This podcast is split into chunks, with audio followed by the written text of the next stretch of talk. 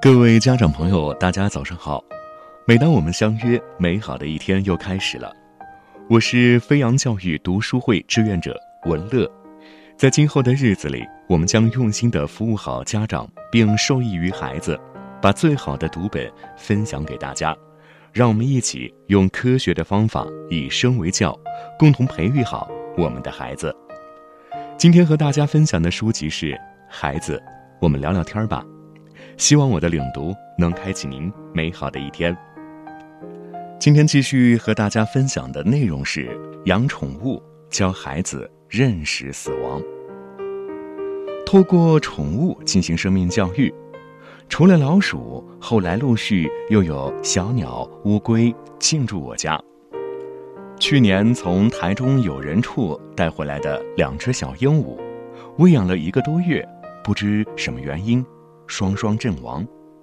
鹦鹉死的时候，阿嬷在睡觉，四岁的儿子是唯一在现场的凶嫌，而这位凶嫌对于犯案过程始终供述不清，惹得全家人啊都很大火，尤其是女儿哭得好伤心，还为小鸟写了一首吊唁诗。后来，阿嬷带着两个孩子把鸟儿埋在前院里。大家祝祷了一番，不过每次看到空的鸟笼，我们仍不免触景伤情。养宠物让孩子真实的看见死亡，其实也是一种生命教育。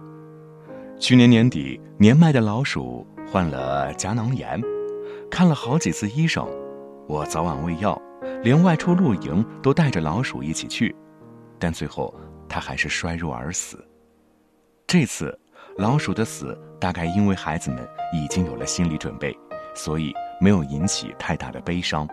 阿嬷一样把老鼠埋在前院里。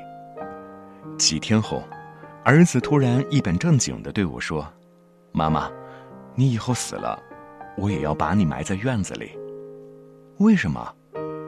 这样，你就可以看到小鸟和老鼠了。”儿子笑眯眯地说：“呃。”为什么我死了之后要看到小鸟和老鼠？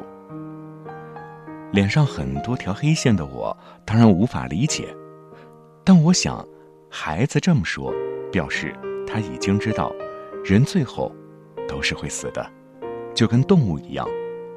某些层面上，我觉得他已经开始了解死亡这件事儿。龟兔赛跑，为了安抚孩子。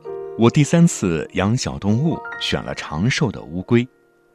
乌龟很好照顾，不用每天喂，也没有异味。儿儿子女儿会轮流替它换水，放它在浴室里自由爬行，去阳台晒晒太阳。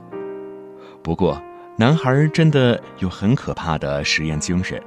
有一次，我在捞乌龟出来活动一下时，警觉到其中一只看起来有点迟钝。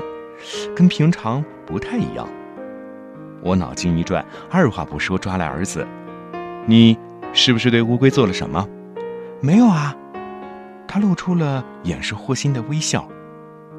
我看了乌龟两眼，立刻看穿这五岁小孩的居心：“你是不是拉了他的头？”眼见事迹败露，儿子只好承认：“对了，我想看看他脖子下面。”长什么样子？虽然我知道某派教育是赞赏孩子实验精神的，但这可不包括用在活的动物身上。于是我严重警告这位累犯：你绝对不可以再拉乌龟的头、脚、尾巴。你如果想要知道没壳的乌龟长什么样子，我们可以找图片看看。结果，我们母子俩上网找了一整晚。最后发现，乌龟跟壳是不能分开的，壳就是它身体的一部分，会随着它的身体而长大，就像人的指甲下的壳一样。网上没有无壳乌龟的照片，倒是有软壳乌龟，让我们母子俩都上了一课。去年，朋友送我们一位新成员甜甜，它是一只胖胖的母兔子。不过，一看到朋友手中的小兔子，我有点惊吓，它比一只狗还大。两个小家伙沿路兴奋的无以复加，为它取了个名字，叫甜甜。甜甜十分好动，栅栏门一开，它就兴高采烈地跳出来，在家里钻来钻去。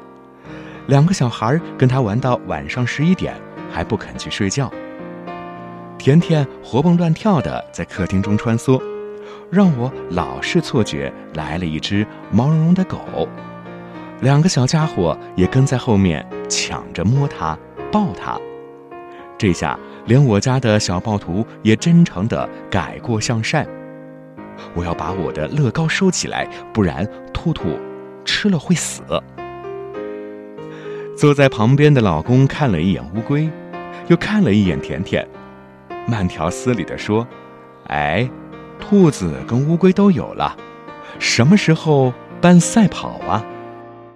对话与沟通是教育的基础，爱从读懂孩子开始。一个个生活小故事，一段段温馨而有技巧的对话，分享与孩子互动交流的经验，教你和孩子轻松聊天读懂孩子想法的技巧。聊出有规矩、有教养、有自信的孩子。希望本期的读书会内容能让您有所收获。感谢您的收听，我们明天再见。